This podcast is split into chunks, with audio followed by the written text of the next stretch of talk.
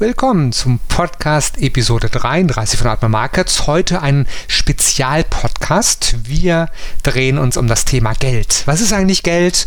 Was ist Inflation? Was ist Bretton Woods? Vielleicht haben Sie schon mal gehört. Oder MMT, Modern Money Theory. Einige interessante Themen zu Geld und Inflation. Darüber werden wir heute sprechen. Und natürlich auch, was bedeutet das für mich als Trader oder wenn ich mein Geld managen möchte oder auch vor zu hoher Inflation, falls ich die erwarten sollte, schützen könnte. Geld, Geldmenge, Zentralbanken, Trading. Was bedeutet das alles für mich? Und meiner Seite als Hauptmoderator wieder der Jens Klatt. Hallo Jens. Ja, hallo auch von mir. Ich freue mich riesig, hier sein zu dürfen. Und mein Name ist Jens Schanowski und wir legen direkt los. Hier ist das Börsen- und Tradingwissen zum Hören. Zuhören, lernen, handeln. Einfach traden. Let's make money der Börsen- und Trading-Podcast von Admiral Markets. Das Rechtliche. Handeln Sie verantwortungsvoll. Unsere Publikationen liefern eventuell auch unverbindliche Markteinschätzungen. Marktmeinungen, Kommentare und Analysen stellen ausdrücklich nie eine Empfehlung zum Kaufen, Halten oder Verkaufen dar. Forex und CFD sind Hebelprodukte und nicht für jeden geeignet. Der Hebeleffekt multipliziert ihre Gewinne, aber auch die möglichen Verluste. CFDs sind komplexe Instrumente und gehen wegen der Hebelwirkung mit dem hohen Risiko einher, schnell Geld zu verlieren. 77% der Retail-Kunden verlieren Geld beim CFD-Handel mit diesem Anbieter. Sie sollten überlegen, ob Sie verstehen, wie CFDs funktionieren und ob Sie es sich leisten können, das hohe Risiko einzugehen, Ihr Geld zu verlieren. Starten Sie mit einem Demokonto, wenn Sie neu in den Handel einsteigen. Weitere Informationen finden Sie auch auf unserer Webseite admirmarkets.com/de. Und damit legen wir los und ich darf an den Jens Klatt übergeben, was ist eigentlich Geld? Und wir starten mit einer kleinen Geschichte des Geldes. Ja, Ganz trocken gesprochen ist Geld nichts weiter als das gesellschaftlich anerkannte Zahlungs- und Tauschmittel. Und ähm, nun, ohne zu esoterisch werden zu wollen, unser geschätzter Kollege Markus Gabel, der weist ja ab und zu auch nicht ganz so unrecht sicherlich darauf hin, dass Geld alleine nicht glücklich macht. Wie auch Markus wissen wir alle, dass auch Gold, Aktienbeteiligung, Immobilien und Wertpapiere dazugehören. Aber das, was man eben mit Geld eben alles machen kann und für sich und seine Liebsten, das kann eben glücklich machen, durchaus. Und Geld beschäftigt uns alle, egal ob Trader oder auch kein Trader. Deshalb heute eben dieses Spezialpodcast, dieser Spezialpodcast, auf den wir uns hier sehr freuen, auf den ich mich auch persönlich sehr, sehr freue, weil es eine sehr, sehr interessante und spannende Geschichte ist, die hinter der Entstehung des Geldes steht. Die Entstehung des Geldes geht wohl auf ein einfaches, aber tatsächlich großes Problem zurück. Bevor es Geld gab, haben die Menschen getauscht. Soweit so gut. Aber wenn ich nun eben beispielsweise ein Brot wollte und dem Bäcker als Tauschmittel zum Beispiel nur Äpfel anbieten konnte, der Bäcker aber zum Beispiel gar keine Äpfel benötigte, dann hat es ein Problem gegeben. Und Geld hat hier dann Abhilfe schaffen können, besonders in seiner aktuellen Form, also so wie wir Geld kennen, als Münze beziehungsweise als Schein. Denn haltbare Münzen, die teilbar sind und einfach transportiert werden können, die waren dann in der Lage, eben in diesem Zusammenhang Abhilfe zu schaffen. Und nichtsdestotrotz kam es aber dennoch zu Kleinigkeiten, Problemen in diesem Zusammenhang, zum Beispiel zwecks Lagerung. Da kam es häufig zu Schwierigkeiten, besonders eben im Hinblick auf die Begehrlichkeiten, die Geld eben tatsächlich weckt. Und die Lösung, die war dann eben zügig gefunden. Geldaufbewahrungsstellen, so könnte man sie nennen, die sind heute bekannt als Banken, wurden entsprechend gegründet. Und im nächsten Schritt begannen dann eben die Banken, grob gesprochen, Papiergeld zu drucken und in Form von sogenannten Schuldscheinen an seine Kunden eben auszugeben. Banken gingen dazu über dann, das ausgegebene Papiergeld mit realen Sachwerten, ganz besonders eben Gold zum Beispiel, als Sicherheit zu hinterlegen und zu garantieren, dass jeder Geldschein eben zu einem festgelegten Wechselkurs gegen Gold wieder eingetauscht werden konnte. Und diese Herangehensweise wurde tatsächlich über das 19. Jahrhundert Jahrhundert auch von immer mehr Regierungen weltweit bereits umgesetzt, also dass diese eben ihre Landeswährung in Gold eben zurücktauschten, also die Landeswährung an den Goldpreis gekoppelt haben. Und das war die Geburtsstunde im übertragenen Sinne des Goldstandards, ganz grob gesprochen. Und den Goldstandard in seiner klassischen Form, den gab es dann zunächst bis zum Ausbruch des Ersten Weltkrieges 1914. Und genau der Ausbruch des Ersten Weltkrieges, der resultierte allerdings dann in der Abschaffung des Goldstandards und darin, dass Währungen gegeneinander, man sagt, frei floaten konnten, also sich frei flexibel gegeneinander bewegen konnten. Sprich, dass eben in diesem Zusammenhang der Kurs dieser jeweilig zugrunde liegenden Währung nicht mehr fix an eine Unze Gold zum Beispiel gekoppelt war. Der Versuch der großen Weltmächte zu den Wechselkursraten, besonders dann im Hinblick auf die Kopplung an den Goldpreis, eben vor Ausbruch des Ersten Weltkriegs zurückzukehren, welche eben dann auch ein Höchstmaß an Stabilität gewährt hatte, weil Geld eben nicht einfach aus dem Nichts geschaffen werden konnte, sondern immer mit einer jeweiligen Menge Gold hinterlegt belegt sein musste, der scheiterte und die am Krieg beteiligten Nationen finanzierten über das nahezu uneingeschränkte Drucken von Papiergeld ihre Kriegskosten. Und ja, die Folgen des billigen Geldes, die sind bekannt. Hier in Deutschland ganz besonders. Dort folgte dann auf die goldenen 20er Jahre eines der düsteren Kapitel deutscher Geschichte, Preisinstabilitäten, galoppierende Inflation, Rezession, die große Depression und letztlich dann auch der Ausbruch des Zweiten Weltkrieges. Dann kommen wir relativ springend, möchte man sagen, 10, 15, 20 Jahre später zur Geburtsstunde des Forex-Handels, wenn man so bezeichnen möchte, nämlich Bretton Woods. Im Zusammenhang mit dem Zweiten Weltkrieg während dieser Zeit kam es zu einer Machtverschiebung von Großbritannien weg hin zu den USA. Und diese hegemoniale Machtverschiebung wurde durch das Abkommen von Bretton Woods im Juli 1944 dann manifestiert und war im Anschluss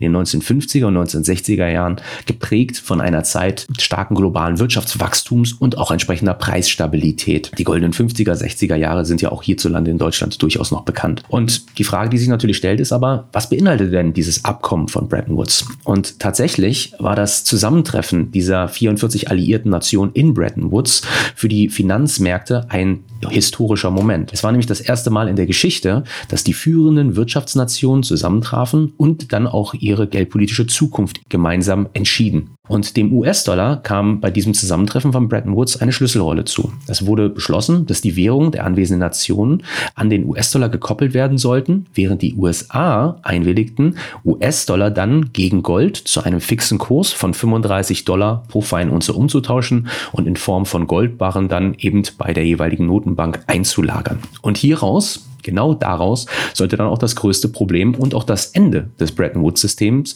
rund 30 Jahre später eben resultieren. Denn das Abkommen, das funktionierte zwar für eine kurze Zeit relativ gut, doch spätestens mit der militärischen Intervention der USA in den Vietnamkrieg und dann hier Anfang der 1960er Jahre in diesem Zusammenhang der steigenden Kosten, im Zusammenhang mit dieser militärischen Intervention, mit diesem Eintritt in den Krieg, traten eben die Schattenseiten in Anführungsstrichen dieses Abkommens zutage. Denn während die USA in den ersten Jahren nach Bretton Woods eine solide Wirtschaftspolitik betrieben hatten, sorgte eben der Einmarsch der USA in Vietnam nicht für ein militärisches, sondern für ein wirtschaftspolitisches oder auch so muss man das nennen. Also es ist nicht nur ein militärisches, sondern auch ein wirtschaftspolitisches Fiasko, welches der Verkündung von US-Präsident Nixon dann zur Aufgebung des Goldstandards am 15. August 1971 in dieser gipfelte. Denn, wie auch schon im Zusammenhang mit dem Ersten Weltkrieg, um nämlich die Militärausgaben in Vietnam finanzieren zu können, weiteten die USA die Geldmenge ihrerseits aus, also die US-Dollar-Geldmenge, die US-Geldmenge.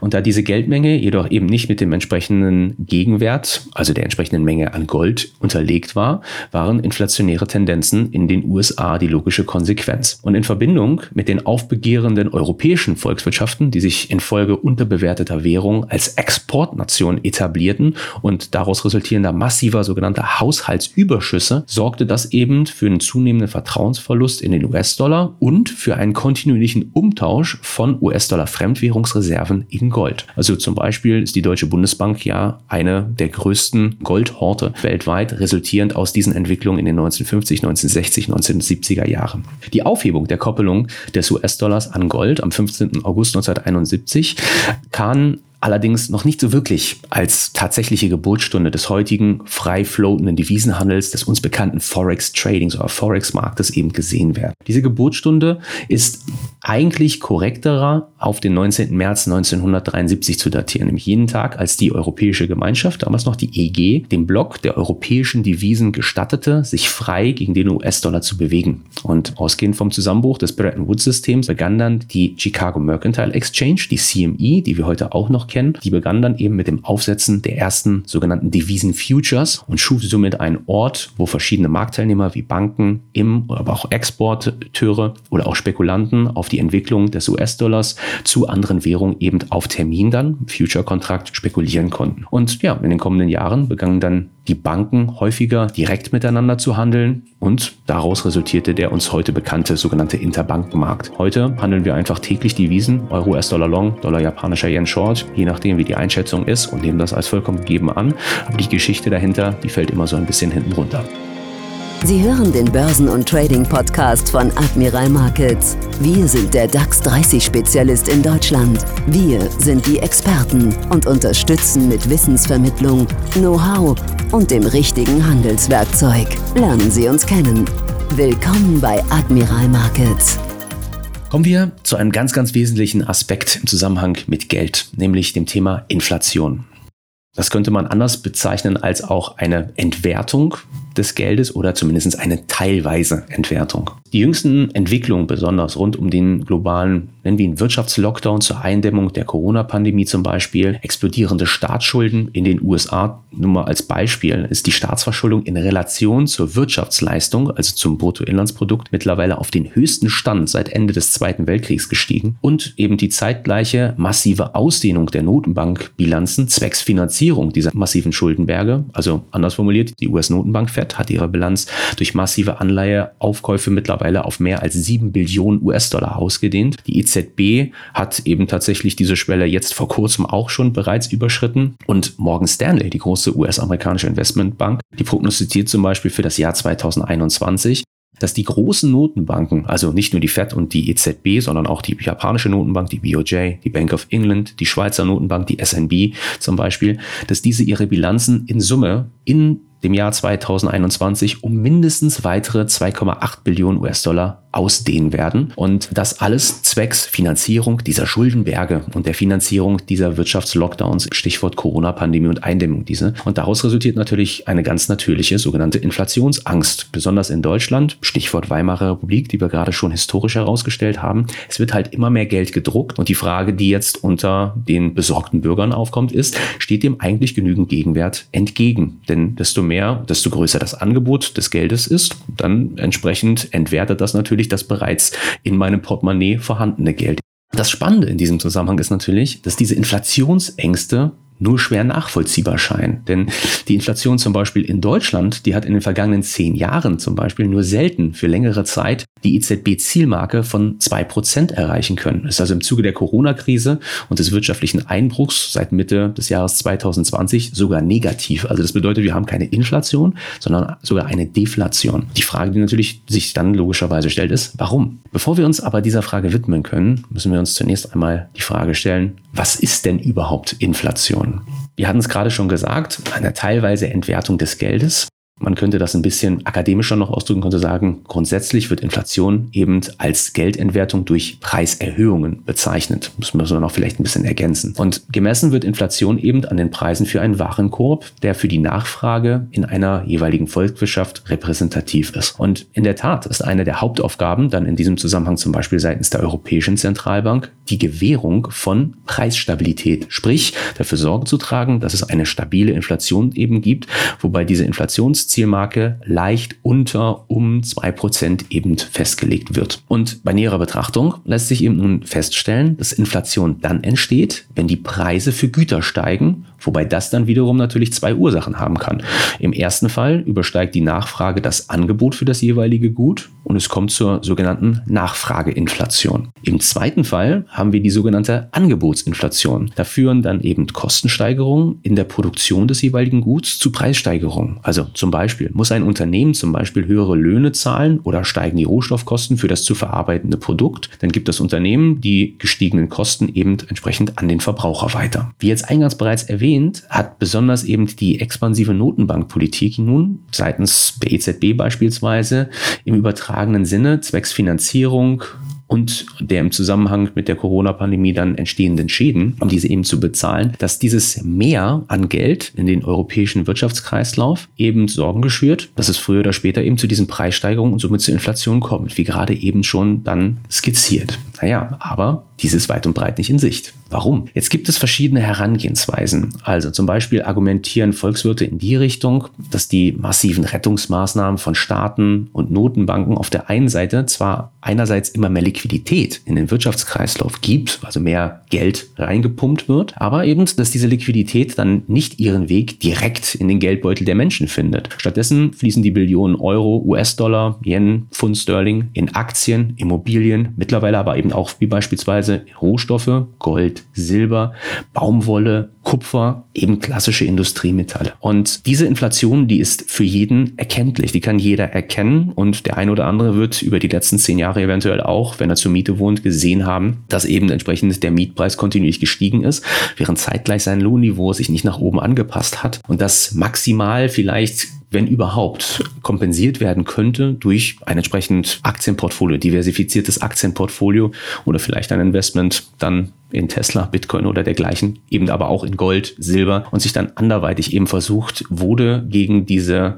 fortwährenden Mietpreissteigerungen eben tatsächlich abzusichern. Nun aber zurück eben in diesem Zusammenhang die Frage, okay, bedeutet das, dass Inflation dann kein Thema ist, beziehungsweise niemals wieder ein Thema wird? Früher oder später wird mit sehr hoher Wahrscheinlichkeit eventuell sogar genau eben diese Verteuerung von Gütern kommen müssen. Ohne allerdings, dass sich eben zeitgleich dann oder schlimmer, also zeitgleich die Kurzarbeit, die aktuell auf den Weg gebracht worden ist, oder zeitgleich vielleicht sogar die arbeitslosen Menschen mit steigenden Einnahmen in Form von Löhnen, aber eben auch beispielsweise in Form von Wertsteigerung ihres Portfolios eben konfrontiert sind. Das heißt, ich habe auf der einen Seite steigende Preise und auf der anderen Seite weniger Geld in der Tasche, um diese steigenden Preise eben zu bezahlen. Das ist ein absolutes Horrorszenario und hätte eben potenziell Armut, Verelendung zur Folge. Das ist eben genau das, wo wir dann sehen, warum diese Situation derzeit absolut brisant ist und was eben früher oder später zu steigender Inflation führen könnte. Nämlich, wenn dieses Geld, was derzeit noch gehortet wird, beziehungsweise eben beispielsweise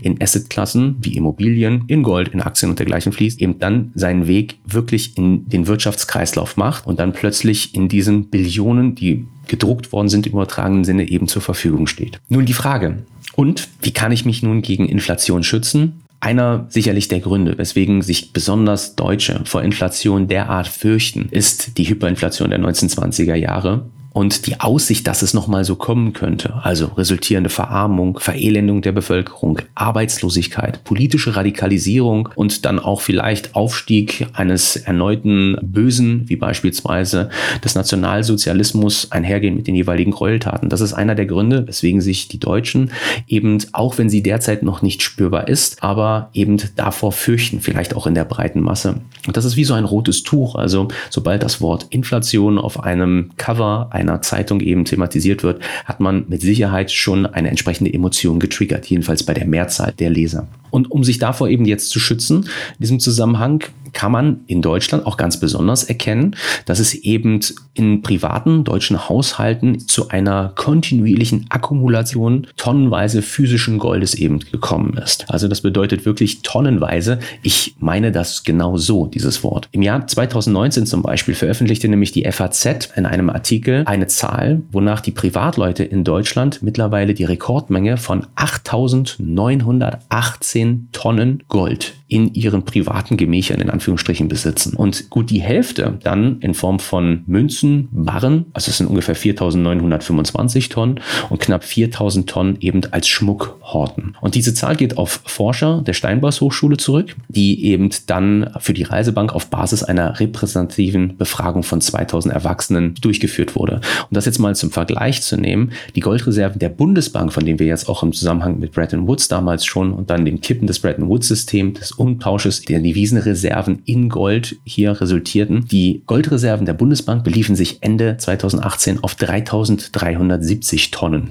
Ja, damit ist Deutschland immer noch, ebenfalls ausgehend von der Notenbank oder Bundesbank an der Stelle, der viertgrößte Geldhort, mindestens, vielleicht sogar der drittgrößte, glaube ich, Goldhort an dieser Stelle, aber nichtsdestotrotz ungefähr nochmal das Dreifache liegt eben auf der privaten Kante in deutschen Haushalten. Das könnte man anders formulieren, einfach mal zurückzukommen, um zum globalen Goldangebot zu kommen. Aktuell sind etwa 6,5 Prozent der weltweiten Goldvorräte in deutschem Besitz. Das ist eben eine klassische Folge oder Form der Absicherung für oder gegen in dem Fall Inflation, einen Teil seines Vermögens in Gold eben zu transferieren. Eine weitere Möglichkeit, sich vor Inflation zu schützen, besteht im Erwerb von beispielsweise Immobilien. Das ist auch bekannt in unseren Sphären als sogenanntes Betongold, aber auch zum Beispiel Aktien fungieren als klassischer Inflationsschutz. Denn bei Aktien handelt es sich um Beteiligung an Unternehmen, wie wir schon in einem früheren Podcast mal herausgestellt hatten. Und die, wie gerade eben auch aufgegriffen, geben eben die Preissteigerung an die Verbraucher weiter. Und das wird sich ganz natürlich in steigenden Preisen und somit in steigenden Aktienkursen des jeweiligen Unternehmens widerspiegeln. Jetzt kommt allerdings ein großes Aber. Dafür muss der Bürger natürlich erst einmal investierbares Vermögen haben. Und grundsätzlich hat man in der Vergangenheit häufiger etwas von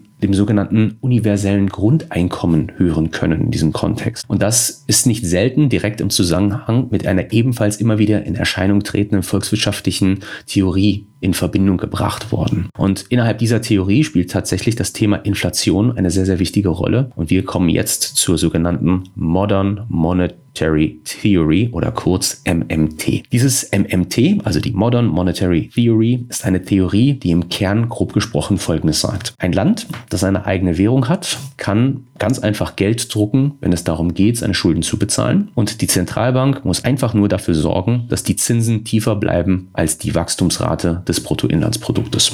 Das ist die Kernaussage des MMT. Und diese Herangehensweise nun allerdings wird von vielen Ökonomen meiner Meinung nach, das ist aber nur eine persönliche Einschätzung, nachvollziehbarerweise kritisiert. Denn dadurch wird natürlich Hyperinflation und wirtschaftlicher Niedergang potenziell Tür und Tor geöffnet, wie gesehen eben an den Entwicklungen in der Weimarer Republik. Denn genau das haben die im übertragenen Sinne versucht damals, mit immer mehr Geld die ausufernden Schulden infolge des Ersten Weltkrieges eben tatsächlich zu finanzieren. Befürworter entgegnen jetzt allerdings, also Befürworter der MMT, dass die jüngsten Gelddruckorgien der US-Notenbank Fed, aber auch eben zum Beispiel der EZB ja gezeigt haben, dass der Zusammenhang zwischen Geldschöpfung und Inflation längst nicht so eindeutig klar ist, als er im ersten Moment scheint. Also sehr plump gesprochen, ich drucke mehr Geld und bekomme automatisch höhere Inflation. Und weiterhin führen diese Befürworter eben ins Feld, dass die zum Beispiel Ölkrise in den 1970er Jahren zu steigender Inflation geführt hat, ohne aber zeitgleich eben die Geldmenge ausgeweitet wurde. Ja, und was sicherlich dann auch interessant ist, ist, die MMT argumentiert in der Tat sogar weitergehend, dass eine Erhöhung der Steuern seitens der Regierung Inflation dämpft. Also das wird wahrscheinlich dann auch in breiten Teilen der Bevölkerung aufgenommen, die nämlich dann sagen, MMT hört sich gut an, denn infolgedessen sollte man eher erwarten, dass man hier eine Steuersenkung erwarten darf, denn diese würde ja einer steigenden Inflation eben tatsächlich zuträglich sein, beziehungsweise ein Erhöhen der Steuern würde wiederum auf der Kehrseite eine Dämpfung der Inflation nach sich ziehen. Und wie die sich das vorstellen, diese MMTler, so nenne ich sie jetzt mal, das kann man sich wie folgt vorstellen. Wir gehen einfach davon aus, dass die Bundesregierung zum Beispiel alle Steuern von jetzt auf gleich aussetzen würde. Und zeitgleich würde aber weiter immer mehr Geld gedruckt bzw. entsprechend ausgegeben. Also in diesem Zusammenhang würde dann Folgendes passieren. Man würde einfach Konjunkturprogramme anstoßen und würde einfach immer mehr Geld in den Wirtschaftskreislauf geben, um die Wirtschaft eben weiter zu stützen bzw. anzukurbeln. Die deutsche Volkswirtschaft kann dann ausgehend von ihren Arbeitskräften gleichzeitig eben aber nur eine begrenzte Menge an zusätzlichen Gütern und Dienstleistungen produzieren bzw. anbieten. Denn irgendwann sind die Kapazitäten, die dann entsprechenden geförderten Güter oder die hergestellten Güter erschöpft. Und das Angebot, das kann dann nicht mehr Schritt halten mit der wachsenden Nachfrage. Und dann werden die Produkte, Dienstleistungen klassisch teurer und der Euro im Portemonnaie, den ich eben habe, der wird dann in diesem Zusammenhang einfach weniger wert sein. Und was der Staat jetzt also macht, ist, er saugt durch seine Funktion als Steuereintreiber Geld aus einer Volkswirtschaft heraus und kann somit aber dieser inflationären Tendenz wiederum Einhalt gebieten. Also das bedeutet etwas anders formuliert, er zieht dann eben Geld aus dem Wirtschaftskreislauf raus, dämpft beispielsweise Konjunkturprogramme und dergleichen und sorgt dann eben dafür, dass es dort wieder zu einer Angleichung und zu einer abkommenden oder abtropfenden Inflation eben tatsächlich kommt. Aber wie gesagt, was in der Theorie eben nach einem doch sehr interessanten Gedankenexperiment klingt, wird einem geldtechnisch besonders so konservativen Land wie Deutschland, ausgehend von seiner Geschichte, nur schwer viele Anhänger finden. Und auch in den USA beispielsweise, einem eigentlich wirtschaftlich sehr liberalen Land in diesem Zusammenhang, stößt die MMT besonders im linken Lager einerseits auf viel Zuspruch. Der konservative Kreis allerdings, beispielsweise der ehemalige US-demokratische Finanzminister Larry Summers, der hat MMT auf der Kehrseite abschätzig als Voodoo-Ökonomie betitelt. Ja, Summers hat zum Beispiel in diesem Zusammenhang gesagt, dass einige teilweise gültige Annahmen bis zu einem grotesken Punkt jenseits der Gesetze der Arithmetik eben durch die MMT ausgedehnt wird und eben MMT-ähnliche Politikvorstellungen wesentlich für die Hyperinflation zum Beispiel in lateinamerikanischen Staaten wie Venezuela verantwortlich ist. Er sagt aber auch, das muss man auch dafür wieder ins Feld führen, dass er denkt, dass die Fiskalpolitik wirksamer und effizienter gestaltet werden müsse, auch wenn er MMT eben für das falsche Instrument, um das zu erreichen, eben tatsächlich hält. Fassen wir für heute zusammen. Was sind die Key Facts? Und was sollte ich jetzt als nächstes tun?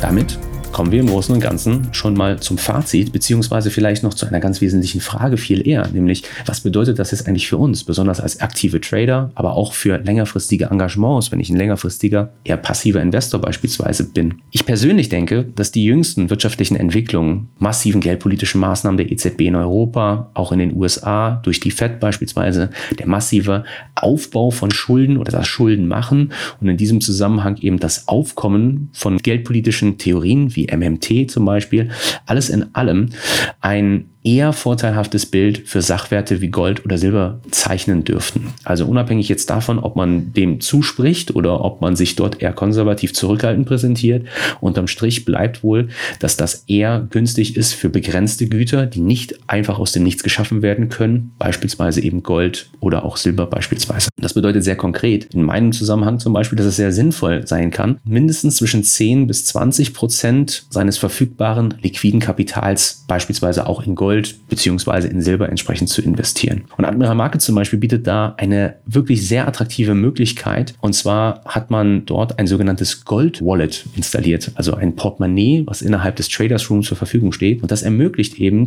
zum Beispiel nicht genutztes Trading-Kapital kurzfristig in Gold einzutauschen, aber bei Bedarf eben als verfügbares Trading-Kapital zwischen diesem Gold Wallet und dann meinem Handelskonto mit einem übertragenen Sinne Fingerschnipsen hin und her zu transferieren. Ich nenne es gerne auch immer Geld in Gold parken. Das ist wahrscheinlich noch mehr auf den Punkt gebracht.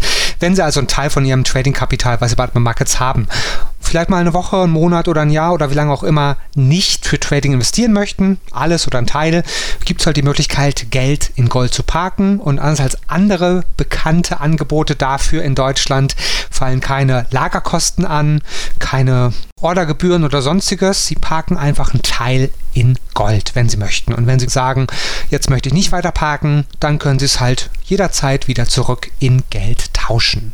Geld in Gold parken, eines der Angebote neben dem Trading-Angebot bei Admiral Markets.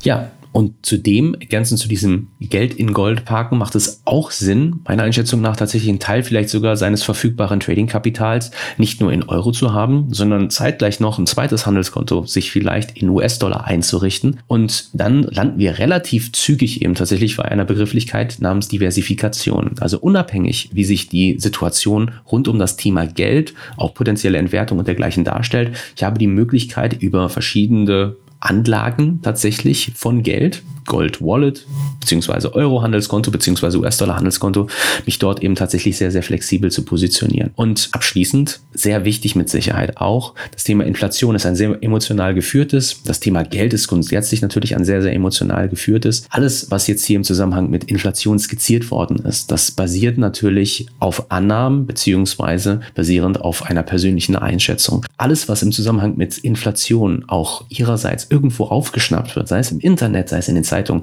all das basiert eben auf Wahrscheinlichkeiten.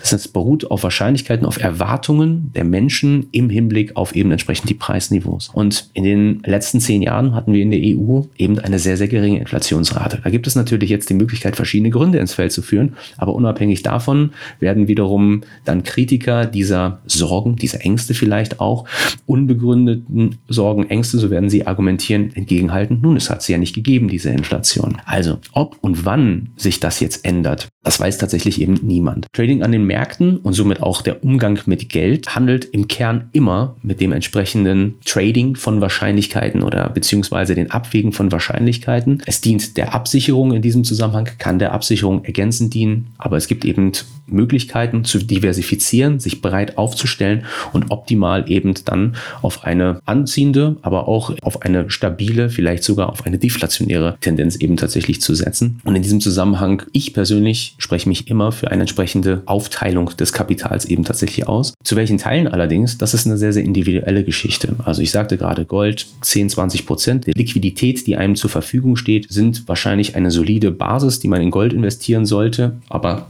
Cash Geld auch wenn es von Inflation vielleicht gefährdet ist oder wenn ich ein sehr düsteres Bild für die inflationäre Entwicklung eben für eine Währung zeichne. Dennoch bedarf es einfach mal, nicht nur um Transaktionen im Zusammenhang mit meinem Trading abzusetzen, sondern auch um die Ausgaben des täglichen Lebens eben tatsächlich zu finanzieren. Wie auch immer Sie sich persönlich entscheiden, es geht um Wahrscheinlichkeiten und um Risikoabschätzung. Und da kann die sogenannte Diversifikation, also das Aufteilen auf verschiedene Güter, immer eine sinnvolle Maßnahme sein. Wie der Jens Klatt schon gesagt hat, wenn Sie eine Summe X haben, können Sie Summe Y dafür fürs Trading benutzen, Summe Z dafür vielleicht für langfristige Anlagen über Jahre hinweg und eine andere Summe dafür halt in vermeintlich sichere Häfen, wie auch Gold immer genannt wird, oder andere Möglichkeiten mehr. Aber es geht immer um Wahrscheinlichkeiten. Wie es in der Zukunft sein wird, das gibt es niemals zu 100 Prozent. Absicherung und Risikoschutz, das ist es, womit Sie sich beschäftigen sollten. Das war der Podcast Nummer 33, ein Spezialpodcast, ein bisschen weiter weg von unserem Hauptkerngeschäft, das ist ja das aktive Trading an den Märkten, aber mit Sicherheit auch mal interessant, ein bisschen mehr über das Thema Geld, Inflation und vieles weitere mehr zu hören. Wir sagen Dankeschön, Jens Glatt, und wir hören uns bestimmt bald wieder. Das war Let's Make Money, der Börsen- und Trading-Podcast von Admiral Markets. Schauen Sie auch in unserem YouTube-Kanal vorbei, um tägliche Analysen über die interessantesten Märkte zu erhalten. Alle Angebote von uns finden Sie auf unserer Webseite